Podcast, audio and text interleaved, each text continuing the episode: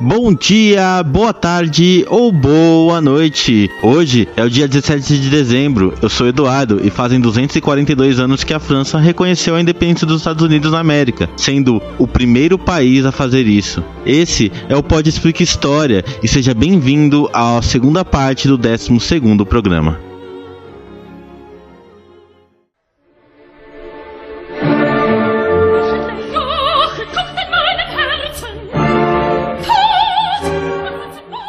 Vingança do inferno arde em meu coração, morte e desespero em torno de mim. É assim que começa a brilhante área da Rainha da Noite, composta por Mozart, um dos maiores gênios que a música já teve. Essa música tá tocando agora. Em uma ópera, uma área é uma música composta somente por uma solista. A área em questão pertence a uma peça muito maior chamada A Falta Mágica. A ópera em si é uma afronta ao absolutismo monárquico de tantos déspotas. A própria Rainha da Noite, que se fulgura em ódio, paixão pela morte e destemperança, tinha fortes ligações com a Maria Teresa, imperatriz da Áustria, e do desfalecido Sacro Império Romano Germano. Seu pai, Carlos VI do Sacro Império, não conseguiu garantir um herdeiro masculino para sua sucessão. Foi aplicada assim no Sacro Império a sanção pragmática, para garantir que uma mulher ascendesse ao trono. Sanções pragmáticas são éditos promulgados por reis absolutos que contornam as leis até então vigentes. No caso em questão, a lei questionada é a Lei Sálica de número 21, que não permitia a ascensão feminina ao trono como chefe de Estado. As leis sálicas eram ordenações promulgadas por Clovis I e utilizadas por Carlos Magno em suas reformas legais no século V. Em suma, é uma lei pertencente ao direito medieval. Sanções pragmáticas eram muito comum na Europa, em especial as sanções pragmáticas que questionavam a, a lei sálica. A última delas foi da Espanha, que causou as guerras cáricas, que merece um podcast à parte. Porém, no caso espanhol, o questionamento da lei sálica é um caso um pouco diferente, já que a sanção pragmática veio das cortes de Cádiz e não do rei absoluto. Nesse sentido, podemos dizer que a sanção pragmática promulgada por Carlos VI do Sacro Império é a última sanção pragmática e o último questionamento de fato ao direito medieval. A sanção pragmática realizada por Carlos VI foi única e exclusivamente para se manter vivo o último núcleo da família Habsburgo. Essa família usou e abusou das leis sálicas e dos casamentos entre os, as casas reinóis da Europa, chegando a praticamente a efetuar um império governado por seu DNA. O imperador brasileiro é um Habsburgo, por exemplo. E para vocês terem uma noção, o amarelo da nossa bandeira é por causa da cor símbolo dos brasões dessa família. É extremamente curioso como a manutenção do poder de uma casa reinal fez com que se enterrasse de fato as bases do direito medieval e, no limite, o próprio direito que as mantinha.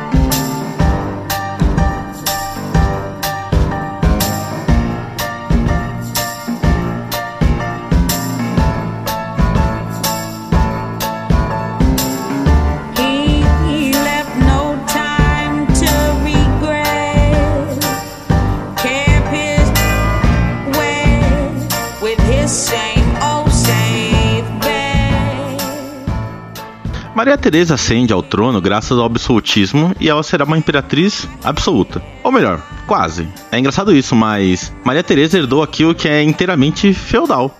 Vejamos os seus títulos: soberana da Áustria, Hungria, Boêmia, Croácia, Mantua, Milão, Galícia, Udoméria, Parma e Países Baixos Austríacos. Se você se cansou de todos os títulos que falei, bem, vamos dar esse rolê pela Europa.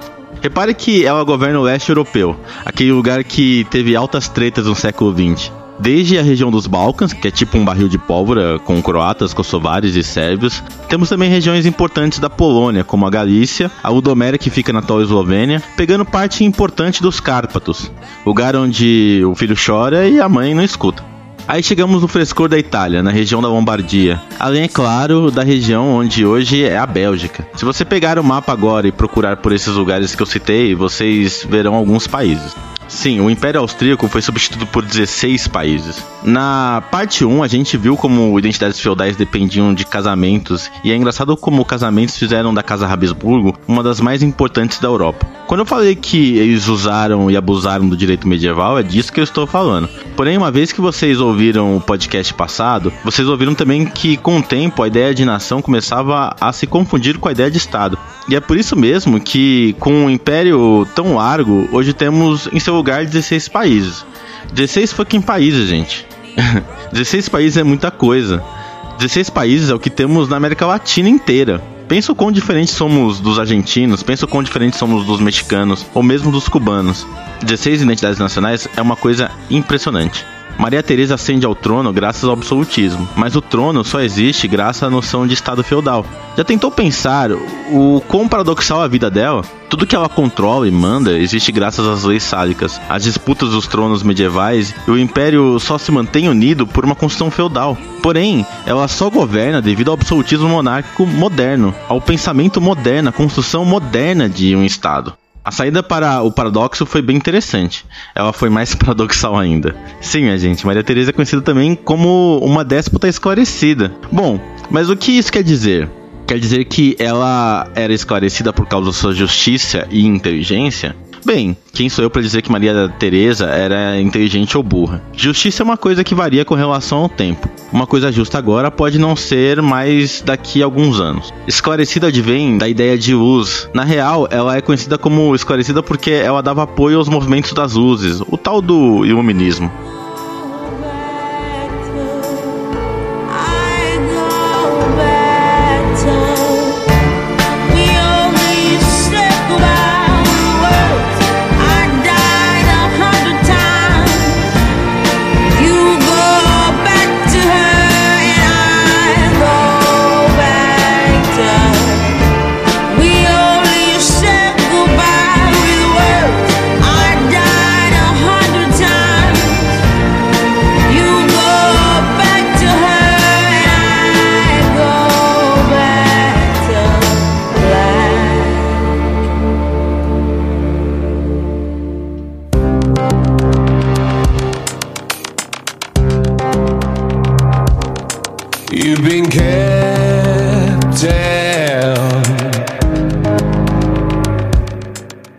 Ela investiu muito do seu reinado para tornar a Áustria um lugar agradável para intelectuais e artistas do iluminismo.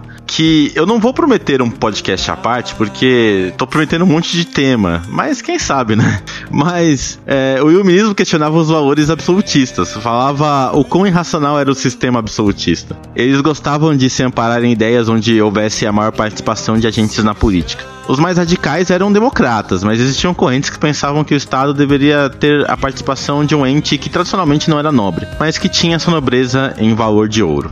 Se você está a pensar que eu iria falar de burguesia, está correto. Embora existam muitas interpretações dizendo que os iluministas eram anti-rei ou anticlericais, vamos lá, eles não eram por si só revolucionários, mas pensavam que o caminho para o Estado não morava nas formas tradicionais, sendo que, hora ou outra, seria necessário abrir espaços para uma maior participação da população no Estado. Agora, quem era essa população? Aí que mora o grande problema. Os inúmeros reis europeus vão pegar carona nessa celema. Vão tentar sequestrar para si muitas das grandes ideias, é, justamente porque um Estado-nação moderno abrange áreas territoriais extensas, muito maiores que os estados que carregam as noções de governanças feudais.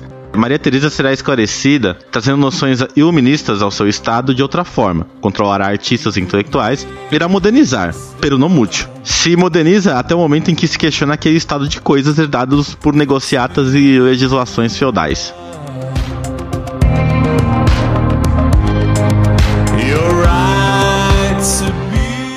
E aí que entra uma coisa interessante.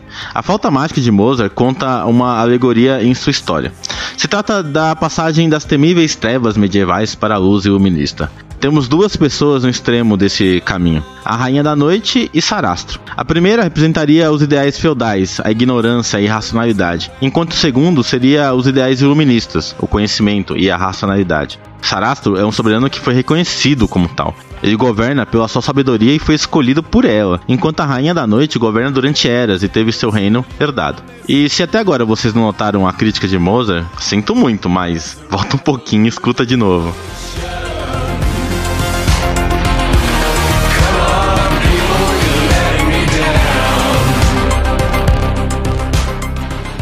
A flauta mágica tem a sua inspiração em um movimento que vem acontecendo na França e é por isso que a gente falou tanto dela nesse podcast de Revolução Francesa. Isso porque é mais legal falar um pouco das coisas que não falam nos manuais escolares quando tratamos sobre o tema do que ficar repetindo o que está na Wikipedia ou qualquer outro tipo de manual. A ópera de Mozart está acontecendo justamente quando é iniciada a Assembleia Nacional no epicentro do mundo ocidental, na maior potência absolutista e o maior poder da Europa. E para vocês terem uma noção, é como se agora, nesse exato momento, tivessem se reunindo nos Estados Unidos representantes do povo americano e esses tivessem discutindo sobre a implantação do comunismo no país. O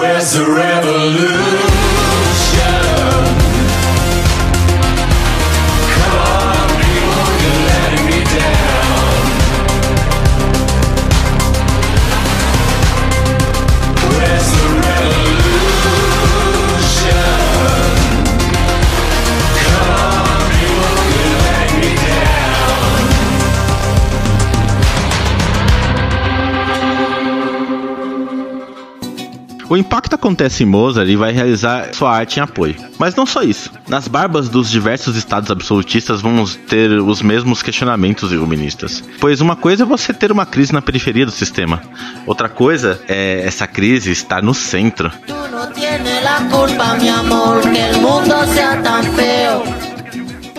Existiam sim algumas verdades para a época, de que Deus existia, que algum dia as pessoas iam morrer e que o rei da França irá governar à sua maneira absoluta, e de repente, essa última verdade simplesmente desaparece.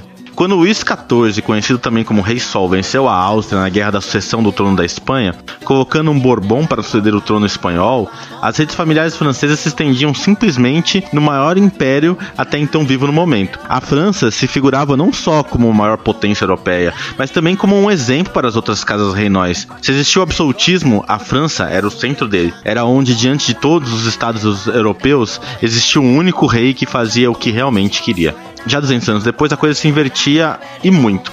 A França estava falida. Se manter como principal potência europeia tinha um custo e esse custo foi muito além do que se previa.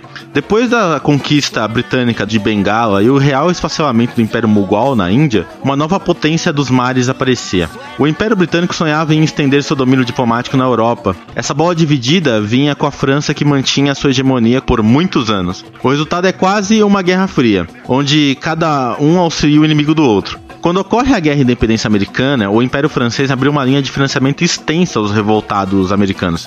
De apoio financeiro evoluiu isso para um apoio naval. Quando menos se via, a própria França já estava envolvida no conflito. A primeira colônia europeia havia se tornado livre dos domínios britânicos e isso pareceu mágico. Não foi um rei que fez isso, mas o povo unido. E o novo Estado que nasceu fez algo inteiramente impensável para a época, se tornou uma grande república, tal qual os ideais iluministas. O que os franceses não percebiam é que a guerra de independência americana não era uma simples guerra, ela era uma revolução. A sua base intelectual se amparava no que de mais moderno tinha no pensamento europeu, e seu iluminismo vai ser um farol para tantas outras repúblicas. E sabe o que a guerra de independência trouxe para a França? Soldados que lutaram pela liberdade, mas também muitas muitas dívidas.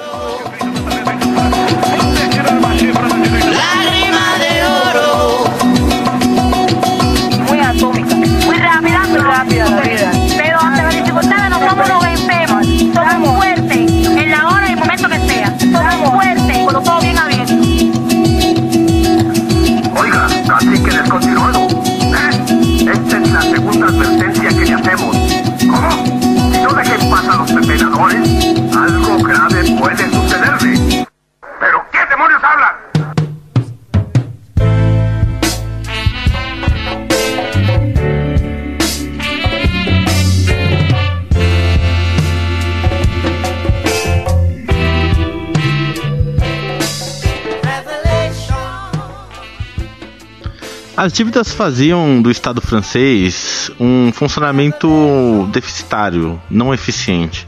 Por outro lado, os gastos maiores do império eram em se tornar hegemônico para si e para o mundo. Para o rei da França governar absoluto, era preciso manter sob o controle os três grandes entes sociais franceses, conhecido também como estados: o primeiro, o segundo e o terceiro estados. Essa divisão estamental se baseia no platonismo do medievo, que intentava em dizer que a cidade dos homens deveria ser um espelho da cidade de Deus. É engraçado isso para nós, já que somos governados pelo princípio constitucional da igualdade formal, a igualdade perante a lei. Se nossas leis dizem que todos somos iguais perante a lei, lei, a legislação pré-revolucionária dizia o oposto. Existiam inclusive comutações de penas diferentes para nobres e plebeus, às vezes para os mesmos crimes. Os nobres, ou tal do segundo estado, tinham penas muito mais brandas por seus crimes, assim como o clero, conhecido também como primeiro estado. Isso porque se tinha como princípio que estes eram escolhidos por Deus para o usufruto e o governo do mesmo. Questioná-lo seria como questionar as próprias escolhas de Deus. E o primeiro e o segundo estado não tinham só regalias de punição, não. Eles não pagavam impostos e além disso ganhavam renda do Estado.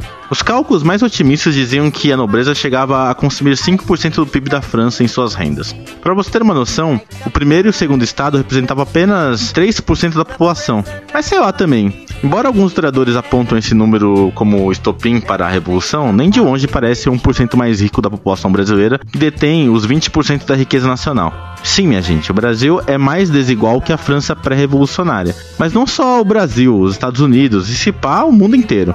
O que acontece é que o rei francês precisava manter a sua posição hegemônica e ele vai copiar o que estava de moda na Europa. Tentou colar a imagem de déspota esclarecido. Se despotismo esclarecido colou na Áustria, colou na Rússia, colou em Portugal, por que não iria colar na França? Mas importar modelos de outras realidades geográficas e históricas podem ser muito perigosos. Esses países que convergiam em contextos históricos distintos, cujos paradigmas feudais ainda eram sobrevivências extensas. Na França não era assim. O Estado francês, quer queira ou não, era um Estado que não cabia mais os princípios feudais de governança. Aquilo era só uma carapaça velha. Acredita-se hoje, por exemplo, que o segundo Estado nem era de fato o segundo Estado. 80% dos nobres daquele período já não adivinha da nobreza de sangue, mas sim era a alta burguesia que comprara essa posição de prestígio subornando o monarca. Inclusive, precisamos falar sobre o quanto a nobreza foi fundamental para despontar a revolução.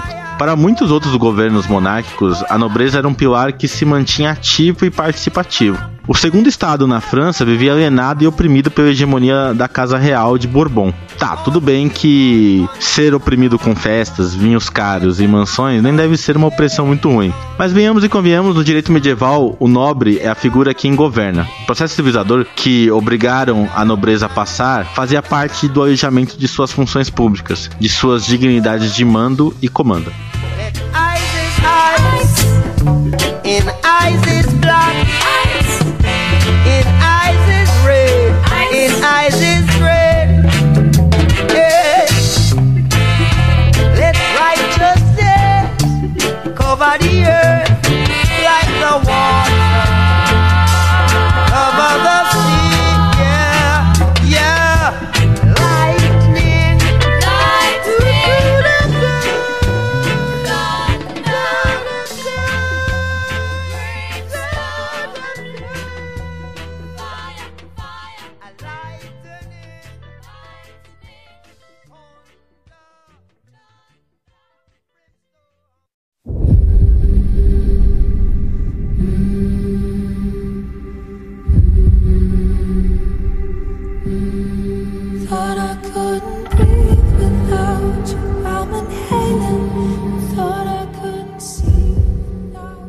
feudalismo, o rei era uma figura de pouco poder, e não a nobreza.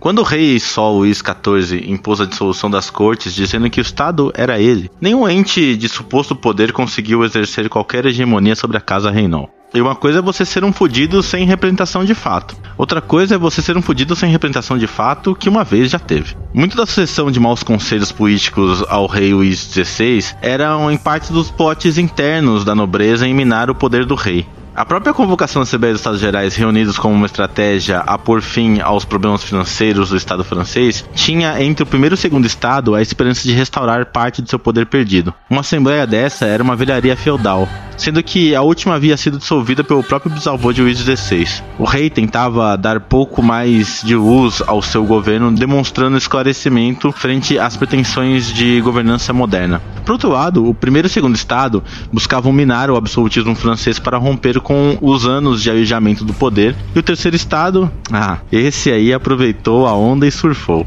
A vida na França pré-revolucionária não era fácil, e quem sabia disso bem era o terceiro Estado. Mas assim, ele não era unificado também como ele representava 97% da população francesa, o terceiro estado tinha parcelas muito distintas dentre eles. Podemos ressaltar, por exemplo, os altos burgueses, que praticamente eram os nobres, porém sem os títulos de nobreza. Passando pela baixa burguesia, que poderia chegar a, sei lá, tipo uma classe média nos dias de hoje. E chegando o operariado pobre e nos campesinos altamente explorados no campo come. Terceiro estado até que tentou conversa na Assembleia, mas rolou uma celeuma já no princípio, já que se discutia como seria a votação na Assembleia. Se por cabeça, aí o terceiro estado com mais representantes ganharia com folga, ou por bloco de estados. Aí o primeiro e o segundo estado ganhavam, pois eram dois contra um. O rei se elegeu da treta e fez o que toda figura de poder faz bem antes de cometer uma injustiça. Enrolou ao máximo possível. Os ânimos esquentaram e a todo instante um posicionamento de Luís XVI era evocado. Até que o próprio rei inventou uma reforma no Palácio de Versalhes, movendo os representantes dos estados para outra região.